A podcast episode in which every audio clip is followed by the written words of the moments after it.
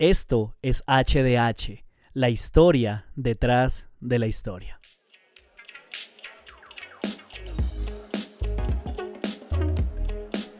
Episodio 30, buenas a todos ustedes, qué bueno.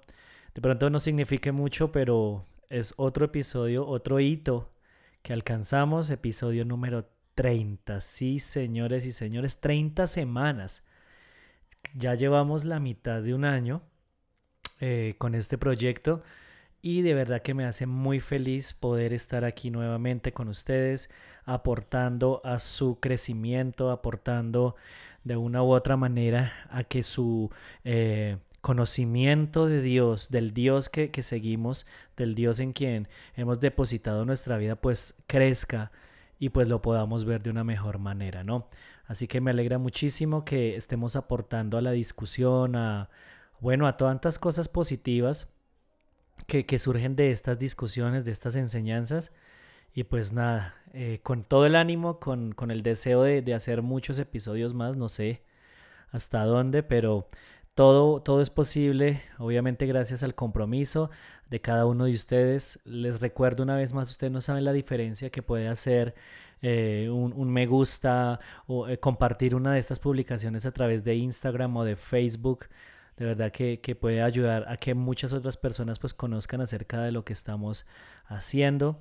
Y pues en últimas es eso, se cumpliría el objetivo porque no es otro sino, sino enseñarle a la gente qué hay detrás de la historia, ¿no? La historia detrás de la historia y aportarles un poquitico de lo que yo he podido aprender en mi paso por el seminario bíblico para que aquellos que no han tenido la oportunidad por diferentes razones pues puedan obtener eh, estas conversaciones eh, con contenido realmente eh, serio, organizado, planeado y pues al alcance de todos ustedes. Así que muchas gracias a todos los que han sido fieles hasta este momento. Bienvenidos a los que nos escuchan por primera vez. Espero que disfruten de este tiempo. Y pues nada, sin más preámbulos, eh, quiero contarles que estamos hablando acerca de los salmos. Hoy cerramos esta, esta parte de los salmos de nuestro estudio y lo hemos llamado así, Introducción a la Hermenéutica Bíblica. Ya llevamos 17 episodios y todavía nos, queda, nos quedan unos cuantos géneros literarios que explorar. Y sin embargo, como les digo, es una introducción. Habría muchísimo más para hablar, pero pues el tiempo no nos alcanzaría. Así que pues bienvenidos al episodio 30, Introducción a la Hermenéutica Bíblica, parte 17, o como lo hemos llamado hoy, Camila, Ratas y Alabanzas.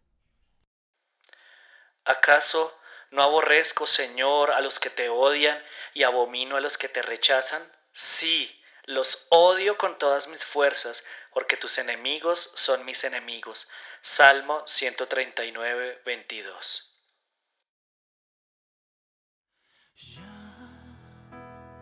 no tienes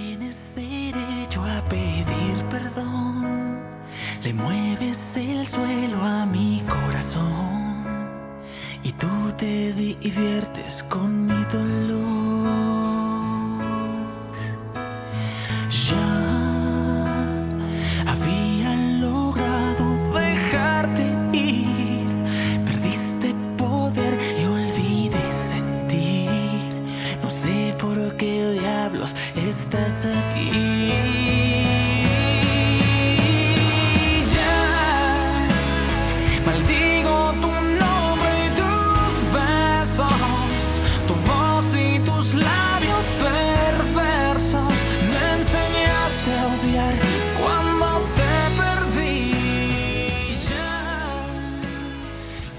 Esta banda creo que no necesita presentación, sin embargo, pues lo menciono, se llama Camila. Es una banda mexicana de pop rock. Ya está compuesta hace varios, varios años y pues obviamente ha sonado demasiado en, en la radio, ha tenido muchos éxitos y es buena. De pronto a alguno de ustedes no le guste, pero, pero sí es buena. Musicalmente tiene muchísimas cosas bien interesantes. Eh, sobre todo el concierto que, que, grabaron con Sin Bandera. Se encuentra disponible en YouTube. No es propaganda, pero bueno. Sí es bien, bien chévere. Eh, a nivel melódico, todo lo que son las canciones tienen, tienen un, un, buen contenido y pues como les digo, musicalmente es bien, bien, bien chévere. Pero una de las cosas que, que yo siempre me he fijado es que eh, las letras de esta banda en particular son muy enfocadas hacia el despecho, hacia la soledad, hacia la mentira, entre muchos otros sentimientos que en realidad no son tan positivos. Sin embargo, pues al César lo que es del César, ¿no? Y una de esas canciones que ellos compusieron sirvió, bueno, no una, sino varias, pero, pero la primera que, ellos compusieron y que sirvió para que yo pudiera enamorar a quien hoy es mi esposa, eh, se llama Entre tus alas. Si alguno de ustedes está soltero y está buscando una buena canción que dedicar, Entre tus alas funciona. Es de uno de los primeros discos, de hecho yo hasta le compré el disco. Lo estoy, aquí lo tengo en la mano, se llama Dejarte de amar y, es bien, bien, bien chévere. Y, y, luego ya después de casados, porque pues el lenguaje es diferente para dedicar, le dediqué una canción que se llama Bésame. También es muy buena, pero se la recomiendo ya precisamente a quienes ya tengan un compromiso de matrimonio. Pero, pero a donde quiero ir con todo esto es que eh, la música es muy, muy útil a la hora de expresar sentimientos. Y pues obviamente como hemos venido estudiando los salmos, no son la excepción. ¿Sí? Porque, eh, bueno, si bien en este caso esta banda en particular que, escogimos tiene eh, letras que apuntan hacia el despecho, hacia esas cosas tristes, hacia el odio. De hecho, esa canción que, que escuchamos se llama Me enseñaste a odiar.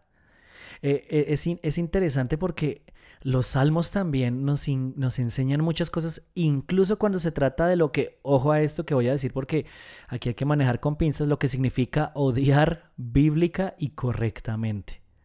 Así que el énfasis que, voy a tomar eh, bueno, el, centro de lo que va a ser este, este pequeño tiempo que vamos a compartir es, ese tipo de salmos que se conocen como los salmos imprecatorios. Pero pues obviamente como nos quedaba una pequeña cosita de la semana pasada, pues la voy, a comenzar por ahí. Entonces para iniciar quiero darles una breve descripción de los elementos que algunos tipos de salmos incluyen y que sirven a la hora de estudiarlos. ¿Por qué escogí solamente unos pocos? Porque pues como mencionamos la, la semana pasada hay varios tipos y solamente quiero darles estos detalles. Ellos son una unidad literaria completa, cada salmo lo es, entonces necesitamos... Eh, tratar de, antes de interpretarlo, entender su estructura para sí mismo poder extraer lo mejor de ellos. Entonces, eh, con respecto a, los salmos de lamento, aquí tengo el Salmo 3, por ejemplo. Eh, déjenme a ver si lo encuentro acá rápidamente en mi Biblia. Hoy voy a estar leyendo de la nueva versión internacional. No es la versión de los Illuminati, no es la versión de Rockefeller, como decían por ahí algunos videos de WhatsApp Así que prestemos mucha atención. El Salmo de Lamento, Salmo número 3. Salmo de David cuando huía de su hijo Absalón. Muchos son, Señor, mis enemigos, muchos son los que se me oponen y muchos son los que de mí aseguran, Dios no los salvará. Pero tú, Señor, me rodeas cual escudo, tú eres mi gloria, tú mantienes en alto mi cabeza. Clamo al Señor a voz en cuello y desde su monte santo Él me responde. Yo me acuesto, me duermo y vuelvo a despertar, porque el Señor me sostiene. No me asustan los numerosos escuadrones que me acosan por doquier. Levántate, Señor, ponme a salvo, Dios mío. Rómpeles la quijada a mis enemigos, rómpele los dientes a los malvados. Tuya es, Señor, la salvación, envía tu bendición sobre tu pueblo. Y termina con Selah lindo lo de romperle la quijada a los enemigos, ¿no? ¿Cuántos de nosotros quisiéramos orar algo así al respecto? Y ya más adelante lo vamos a ver. Entonces, básicamente, cuando hablamos de salmos de lamento, de queja, podemos encontrar, o bueno, los estudiosos, ¿no? La gente que ha pasado años, ha encontrado que, que estos salmos por lo general tienen seis elementos que siempre van a aparecer. Eh, tenemos un destinatario, que en este caso pues obviamente es Dios, tenemos una queja, tenemos una frase de confianza, tenemos una categoría que se llama liberación, tenemos otra que se llama seguridad y por último alabanza. Entonces cada vez que vayamos a estudiar estos salmos de lamento, vamos a encontrar alguno de estos seis y pues obviamente miren cómo no lo estructura, miren cómo trae claridad. Ahora, otro ejemplo rápidamente. El Salmo 138 es un salmo que pertenece a la categoría de los salmos de acción de gracias. Y estos salmo, este salmo aquí lo tengo, es un salmo de David también y dice de la siguiente manera. Señor, quiero alabarte de todo corazón y cantarte salmos delante de los dioses. Quiero inclinarme hacia tu santo templo y alabar tu nombre por tu gran amor y fidelidad, porque has exaltado tu nombre y tu palabra por sobre todas las cosas. Cuando te, te llamé, me respondiste, me infundiste ánimo y renovaste mis fuerzas. Oh Señor, todos los reyes de la tierra te alabarán al escuchar tus palabras, celebrarán con cánticos tus caminos, porque tu gloria, Señor, es grande. El Señor es excelso, pero toma en cuenta a los humildes y mira de lejos a los orgullosos. Aunque pase yo por grandes angustias, tú me darás vida, contra el furor de mis enemigos extenderás la mano, tu mano derecha me pondrá a salvo. El Señor cumplirá en mí su propósito. Tu gran amor, Señor, perdura para siempre, no abandones la obra de tus manos. Uf, espectacular ese, ese mensaje. Entonces, en los salmos de acción de gracias pueden dividirse en cinco elementos. Introducción, aflicción, súplica, liberación y testimonio. Ahora sí, vamos a hablar acerca de los salmos imprecatorios y de cómo quejarnos saludablemente ante Dios.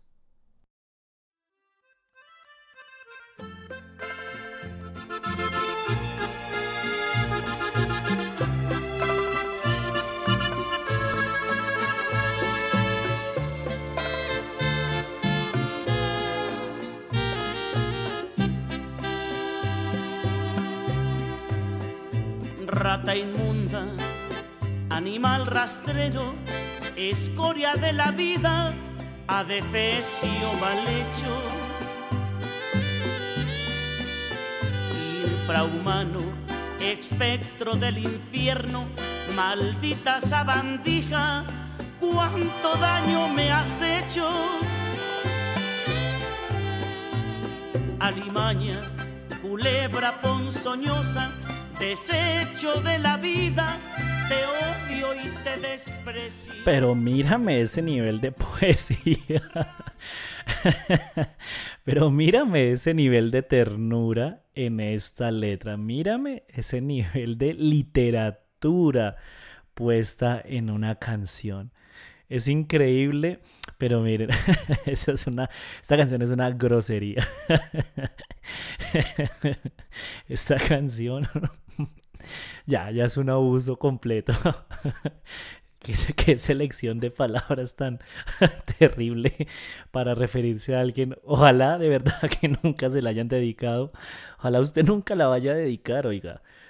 Hay, que pensar, o sea, es, cruel, es cruel esa canción y no me imagino que le pudieron haber hecho a la persona que la compuso para que se inspirara en tan hermosa letra, pero sin duda tuvo que haber sido algo bien terrible. Pero más allá de todo, yo, yo me preguntaba, si nosotros tuviéramos la oportunidad de, de, escuchar realmente lo que pensamos de otras personas, de aquellos que nos lastiman, de aquellos que no se comportan como esperábamos, ¿cuántos de nosotros tendríamos ese tipo de palabras para dirigirnos a ellos, no? Si pudiéramos realmente escuchar lo que hay en nuestros corazones, ¿qué le diríamos a esa persona que terminó con nosotros, que rompió nuestro corazón, a la mujer que nos cambió por otro, al hombre que nos traicionó, aún estando en medio de la iglesia, ese hombre que nos prometió que amaba al Señor sobre todas las cosas? Eh, ¿qué, diría una mujer que ha sufrido maltratos, un hombre que ha sufrido maltratos, abusos? Y es que nosotros en realidad, aunque externamente parezca que, que, amamos a todas las personas y en muchas iglesias manejemos el letrero de todos son bienvenidos, ven tal como eres, creo que muchas veces no es así. Creo que hay muchas eh, emociones eh, de odio, de desprecio hacia otras personas que, que, que, no expresamos y yo hace un tiempo tuve la oportunidad de, de escuchar a alguien, a un, a un, líder, a un pastor. Eh, se estaba hablando acerca de la, de la comunidad LGBT y, y bueno, aunque yo tengo mi postura y podríamos hablar en otra ocasión al respecto acerca de este tema, a, a donde voy es con esta historia. Eh, una vez se le habló algo acerca de, sí, de una persona homosexual y, y, sin reparos, sin pensar quién estaba a su alrededor, él dijo que, que a él sí esas personas le producían asco básicamente, que él sí se consideraba homofóbico porque Dios lo era. Y cuando yo escuchaba, ni siquiera eran las palabras, era también la actitud que acompañaba las palabras, uno, uno se pregunta y dice, es tenaz porque muchas veces excusamos ese tipo de sentimientos en textos de la Biblia, que Jesús volteó las mesas, mire lo que dice acá, mire lo que dice acá. Pero, pero creo que es una forma errónea de interpretar las cosas y una de, ellas es precisamente eh, los salmos imprecatorios. Porque la, como hemos venido viendo, claro que los salmos nos permiten expresar muchos sentimientos que tenemos en el corazón, pero hay una forma correcta de hacerlo y se necesita entendimiento para eso. Pero entonces quiero que definamos qué son estos salmos y de ahí pues desemboquemos de una manera sencilla y corta pues hacia donde realmente tenemos que apuntar. Los salmos imprecatorios son aquellos a través de los que se expresa la ira hacia Dios o a través de él en vez de hacerlo físicamente contra otros. Entonces es como la forma en que yo me quejo contra Dios acerca de lo que otros me están haciendo y, utilizo palabras entre comillas duras, pero se las digo a Dios, eh, no se las digo a otras personas y, y, eso hace que yo me desahogue, si se puede decir de esa manera, sin que yo actúe físicamente contra aquellos que me han lastimado. Y, al entenderlo de esta manera es que uno puede eh, enlazarlo con el mandamiento del Nuevo Testamento que dice que, lo, o sea, claro que es válido enojarnos, claro que podemos sentir ira, pero no podemos permitir que esa ira nos controle o pues como dice, si no estoy mal es en Efesios, perdónenme si me equivoco, eh, que, que, que, el sol se ponga sobre ese enojo, ¿no? Que pasen los días y nosotros no solucionemos las cosas. Y hace ocho días precisamente tratamos, eh, yo de hecho la lectura inicial eh, fue el Salmo 137 donde se menciona que ojalá Dios estrellara a los hijos de aquellos que les hicieron daño al pueblo de Israel contra las piedras, a los bebés de hecho. Por acá dice el último, eh, hija de Babilonia, que has de ser destruida, dichoso el que te haga pagar por todo lo que nos has hecho, dichoso el que agarre a tus, a tus pequeños y los estrelle contra las rocas. Sin embargo, o sea, no, no es que no sea palabra de Dios, es palabra de Dios, pero ojo con esto, no podemos hacer de una oración ocasional, porque no es algo que se siguió repitiendo en todos los, en todos los salmos o en por lo menos en 10, en 5, no podemos hacer de, de, una oración temporal algo, algo como, como un modelo a seguir por siempre. Espero que me esté haciendo entender. Y de igual manera, hay que ser muy cuidadosos con el contexto de ese texto para no aplicarlo de manera forzada a nuestro presente. Entonces, si nosotros lo leemos así, sin considerar la estructura como lo mencionamos hace un momento, cuáles son los elementos, cuál era el contexto de la situación, por qué lo escribieron, podemos terminar forzando y deseando mal físico sobre algunas personas. Y, se nos olvida que, que las cosas de una u otra manera sí tomaron un giro diferente en el nuevo pacto. Y otro, otro detalle importante es que a veces nosotros pues desafortunadamente leemos sin entender el mensaje en su lengua original y pues yo entiendo que es por obvias razones, ¿no? No conocemos hebreo, no entendemos griego, pero pues para eso están los, la gente estudiosa, para eso está este tipo de, de, programas, para eso está este podcast.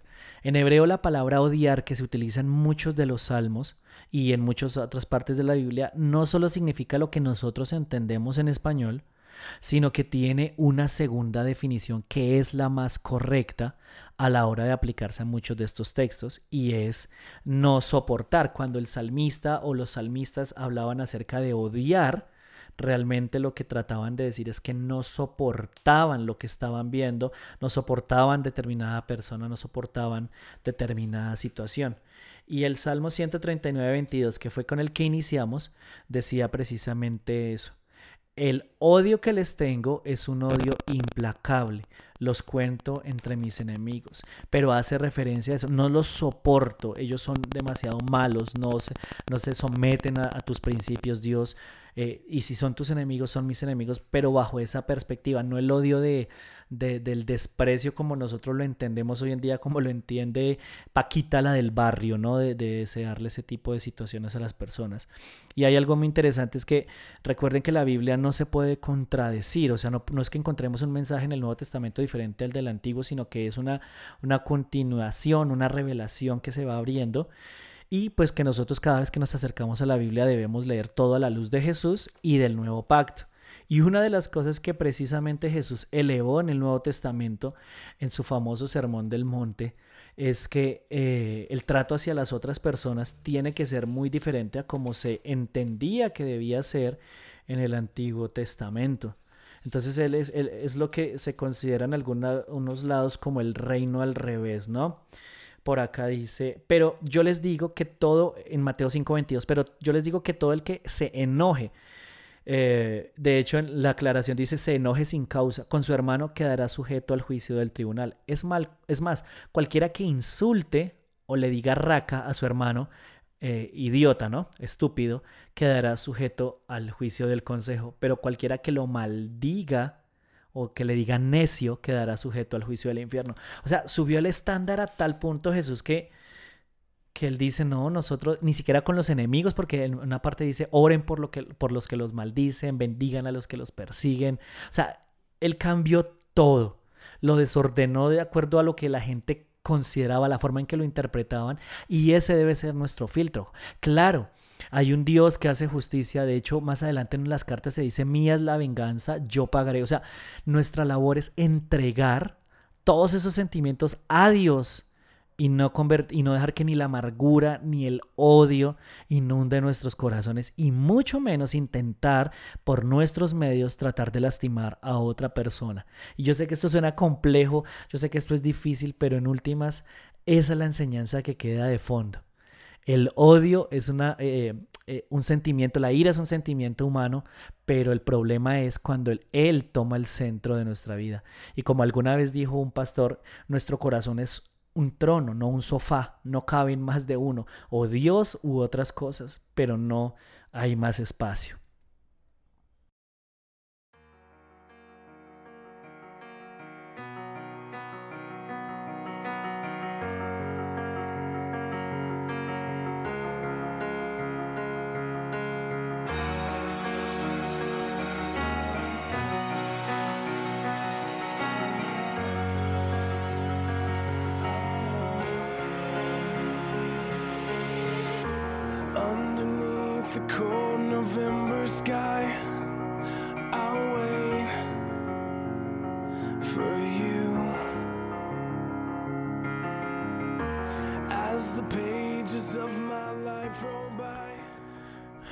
Without You. Esta canción es de Ashes Remain, una banda cristiana de los Estados Unidos de metal, hard rock, por ahí debe estar el asunto. Eh, y cuando yo escucho este tipo de canciones, sí, sí, de verdad me hace pensar en que hoy día tenemos salmistas. Hoy tenemos personas que están en contacto saludable eh, con sus emociones y con Dios y, lo expresan de una manera poética. Nos permiten decirle a través de esas letras a Dios lo que quizá nuestras oraciones mm, por naturaleza a veces no sabemos cómo.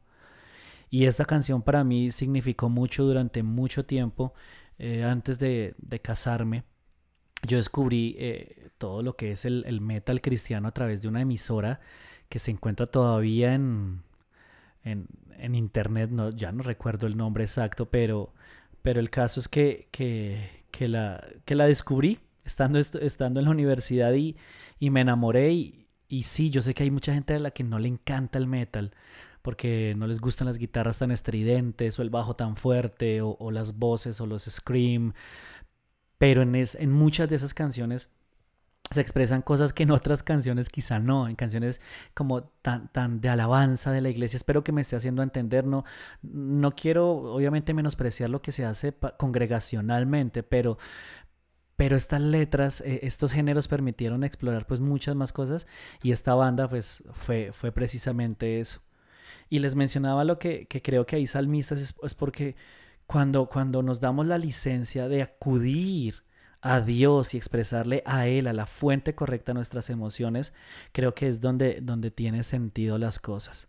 ¿Sí? No, no descargamos nuestra ira, no descargamos nuestra frustración, no descargamos nuestros miedos contra, contra aquellos que en últimas no pueden hacer nada, sino que acudimos a Dios hemos entendido realmente lo que significan los salmos. Y precisamente para cerrar el episodio de hoy, quiero hablar acerca de esas consideraciones, esas observaciones hermenéuticas que podemos tener en cuenta y que debemos tener en cuenta a la hora de estudiar los salmos.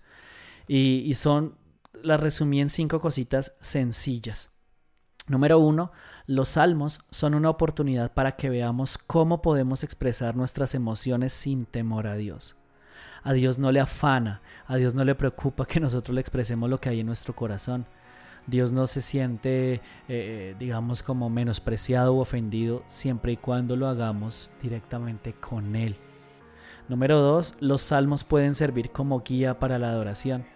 Muchos de los salmos nos van a mostrar la situación en la que nos encontramos, pero luego nos enseñan cómo a pesar de eso el salmista tomó la determinación de seguir adorando a Dios. Bendice alma mía Jehová. O sea, por encima de lo que está pasando, bendice, se acuerda de las cosas buenas. El Salmo 23 y así podríamos, son modelos que nos permiten darnos cuenta de cómo, sin importar las situaciones que, que atravesemos, Dios merece nuestra adoración. Tres, los salmos nos muestran cómo podemos relacionarnos con Dios de una manera sincera, sin esconder nada. Número 4. Los salmos demuestran la importancia de la meditación y la reflexión sobre las cosas que Dios ha hecho por nosotros. Eso es algo que he venido aprendiendo y sobre lo cual estoy trabajando y de verdad que me siento muy como apasionado en esta etapa de mi vida y es el poder que hay detrás de la meditación, pero no de la meditación oriental como nos han enseñado, sino la meditación bíblica. Porque si usted no sabía, la meditación es bíblica y hace referencia a tener un pensamiento, a pensar constantemente en las verdades de Dios hasta que se hagan carne, hasta que se hagan vida en nosotros. Entonces cuando nos encontramos con los salmos, sirven como modelos de oración, sirven como modelos de reflexión, sirven como modelos de meditación. Y número 5, los salmos no garantizan una vida agradable. Y creo que ninguna cosa lo hará, ni el Señor mismo lo prometió. Estamos en, un mundo quebrantado, en un mundo que sufre y nosotros pues hacemos parte de él, aunque no somos de él. Pero no podemos eh, eh, separarnos de las dificultades, vamos a enfrentarlas y los salmos son un espejo para eso. Nos recuerdan que la vida sigue siendo difícil hasta que el Señor venga, vuelva y restaure las cosas. Así que si tuviera que yo concluir esta parte de los salmos con una frase, se, las resumiría en esta. Dios merece ser alabado por quien es antes que por lo que puede hacer. Así que, que como, como hemos venido escuchando esta canción de fondo, yo quiero que usted se pegue, se dé la oportunidad, que se pegue, se dé la oportunidad de escuchar esta canción más adelante, que la busque en YouTube y vea todo lo que lo que hay detrás es, estas letras. Aunque están en inglés, se las pueden encontrar en español. Les aseguro que muchas de ellas pues también pueden traer algo de luz de la palabra a sus vidas de una manera pues más contextualizada. Así que no siendo nada más, quiero desearles lo mejor para esta semana. Quiero desearles ánimo, esperanza, de verdad que, le pido a Dios que los ayude donde quiera que ustedes se encuentren, que los, les dé sabiduría, discernimiento, para enfrentar lo que están enfrentando, ya sean cosas buenas o cosas eh, no tan buenas, porque aún las bendiciones hay que saberlas administrar. Así que, de hecho, de una vez les adelanto esto, la próxima semana vamos a empezar a hablar acerca de los libros de sabiduría, Proverbios, Job, vamos a Eclesiastés, vamos a, meternos en este mundo y yo sé que, vamos a aprender mucho porque la idea de estos textos, si lo pudiéramos, eh, digamos, eh, simplificar a una idea, es esta también. Eh, son principios para saber vivir la vida que Dios nos ha regalado. Así que yo espero que usted nos acompañe la próxima semana, que saque ese tiempo, que, que disponga toda su atención porque estoy seguro que va a aprender muchísimo. Así que no siendo nada más, me despido. Esto es HDH, el podcast, la historia detrás de la historia, el seminario para los que no van seminario. Que tengan una muy buena semana, una semana bendecida. Nos vemos dentro de ocho días. Chao.